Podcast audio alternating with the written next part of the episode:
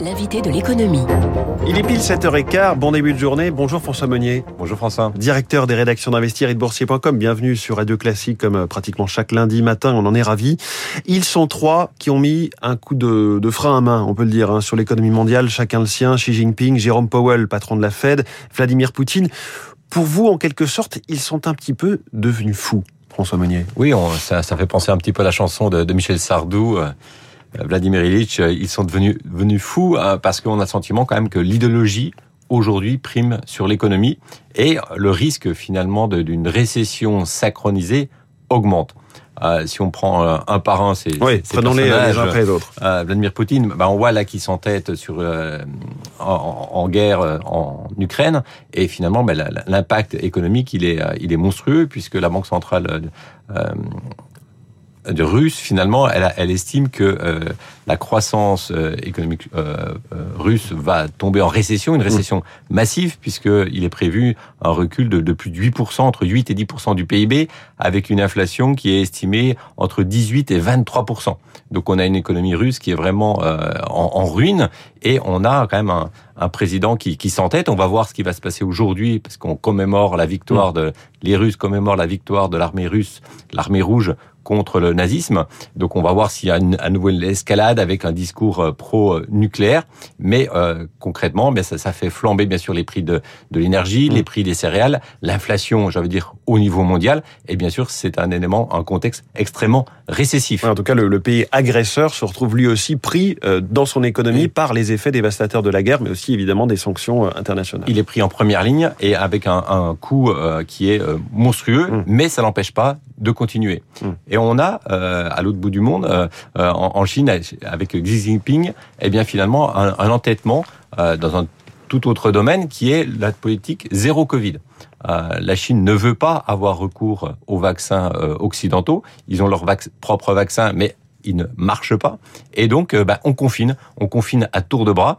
Et là, euh, bien sûr, on a configué, confiné Shenzhen, euh, plus de 20 millions d'habitants. On est maintenant à peu près sur plus de 340 millions de, de, Chinois Shenzhen, qui sont livrés. Shanghai, certains quartiers de Pékin. Absolument, ça, ça s'étend. Et bien sûr, ça, ça a un, un coût économique puisque quand vous empêchez plus de 340 millions d'habitants de, de, de, circuler ou de produire euh, des biens et des services, eh bien, vous avez euh, là aussi un aspect récessif. Et on l'a vu dans les dernières euh, statistiques, l'activité, que ce soit dans les services ou dans les biens, eh bien, est en train de, mmh. de reculer. Et c'est tombé encore ce matin, à 6 heures du matin, le chiffre des exportations chinoises au mois d'avril, donc c'est directement pile dans cette période de zéro Covid, elle se tasse à un niveau sans précédent depuis deux ans. Oui, et ça, ça devrait encore durer pendant plusieurs mois, puisque on a enfin les, les, les, Chinois attendent le, le, congrès, le 20e congrès du Parti communiste chinois, qui devrait entériner le fait que Xi Jinping enchaîne un troisième mandat.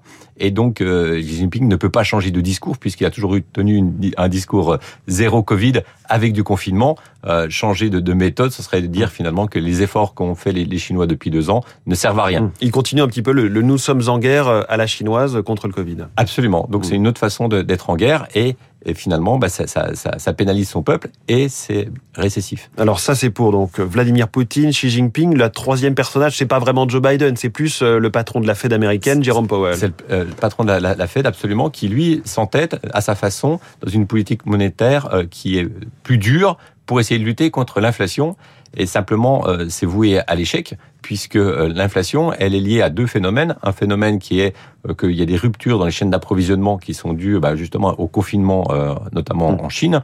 Et l'autre phénomène, eh bien, c'est un phénomène géopolitique avec cette guerre en Ukraine qui fait flamber bah, le prix des céréales et le prix de l'or noir. C'est-à-dire que c'est pas un problème de demande. On peut pas, ça sert à rien de casser la demande. Le problème, c'est qu'on n'a pas d'offre pour effectivement alimenter les, les, rayons alimentaires ou les stations essence. Absolument. Et donc, euh, il veut montrer quand même qu'il est qu'il est à la manœuvre. Alors, euh, il a un petit peu rassuré mais ça a duré que quelques heures la semaine dernière en disant je vais pas augmenter de 75 points de base euh, mes taux directeurs euh, ce mois-ci ni le, les mois suivants, mais plutôt de 50 points de base. Donc il y a eu un petit un petit ouf de, de soulagement sur les marchés, mais le lendemain, euh, bien sûr, un peu réveillés, les ouais. investisseurs ont compris que bah, sa politique ne menait à rien. Et surtout, augmenter les taux alors que le PIB euh, des États-Unis s'est déjà contracté au premier trimestre, eh bien, euh, c'est pas le bon timing. Il y aura, généralement, une banque centrale, ça augmente ses taux d'intérêt lorsqu'on est sur une surchauffe avec une croissance qui ne cesse d'accélérer. Là, on est déjà dans la phase de décélération. Donc, augmenter ses taux dans une phase de décélération, eh bien, qu'est-ce que ça fait? Ça provoque,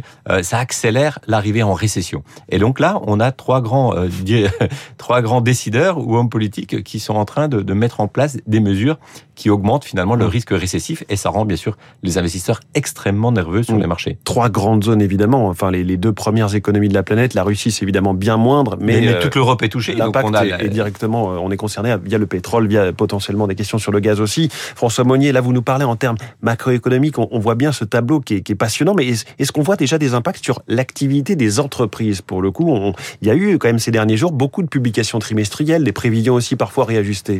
Ben, là, paradoxalement, finalement, on a le sentiment que les entreprises, pour l'instant, arrivent très très bien à gérer cette phase où la visibilité ne cesse de se réduire. Et on a même des entreprises qui euh, ont fait tellement d'efforts euh, les années précédentes qu'elles ont embarqué ben, un surplus de croissance et surtout un, un process pour réduire euh, leurs leur coûts qui est remarquable. Et résultat, ça peut paraître paradoxal lorsqu'on ne suit pas les marchés au, quotidien, mais on a des révisions à la hausse des perspectives de croissance des entreprises quasiment tous les jours. Euh, deux, deux, deux chiffres, euh, ou trois même.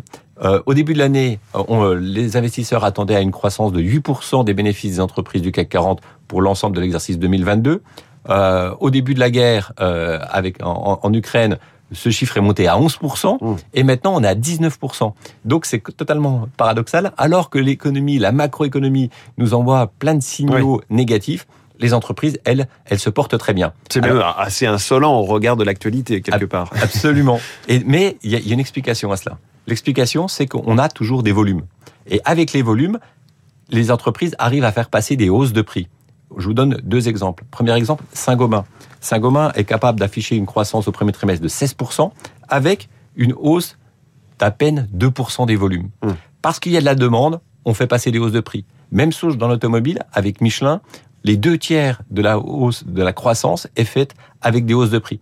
Donc très peu de volume, mais on, fait, on peut faire passer des très fortes hausses de Toute prix. la question du pricing power, en fait. C'est du pricing power. Le pricing power est là, mais attention, le jour où ces entreprises n'ont plus de volume, où il y a une baisse des volumes, eh ben ça va être très compliqué de faire passer des hausses de prix. Donc ça risque de basculer. À un moment donné, euh, il y aura un point de rupture ouais. et on devra avoir tout de suite une forte décroissance. Mais pour l'instant, on, on surfe sur un peu de volume nous permet d'avoir une très très forte croissance. Voilà, on voit, on lit ce matin dans les échos hein, que certains distributeurs constatent déjà une baisse, je parle là de la grande distribution, les supermarchés constatent déjà une baisse pour certains clients hein, de leur volume de dépenses, donc c'est là que ça entre tout de suite en résonance avec ce que Il y a bien sûr un sujet de pouvoir d'achat. Et voilà, c'est exactement, on y revient évidemment ce matin, 7h22. Merci beaucoup François Monnier, directeur des, des rédactions d'Investir et de Boursier.com avec nous, euh, comme chaque lundi dans l'invité de l'économie, 7h15. Euh, dans un instant, l'info politique de David Doucan, nous allons dans le secret des investitures pour les législatives.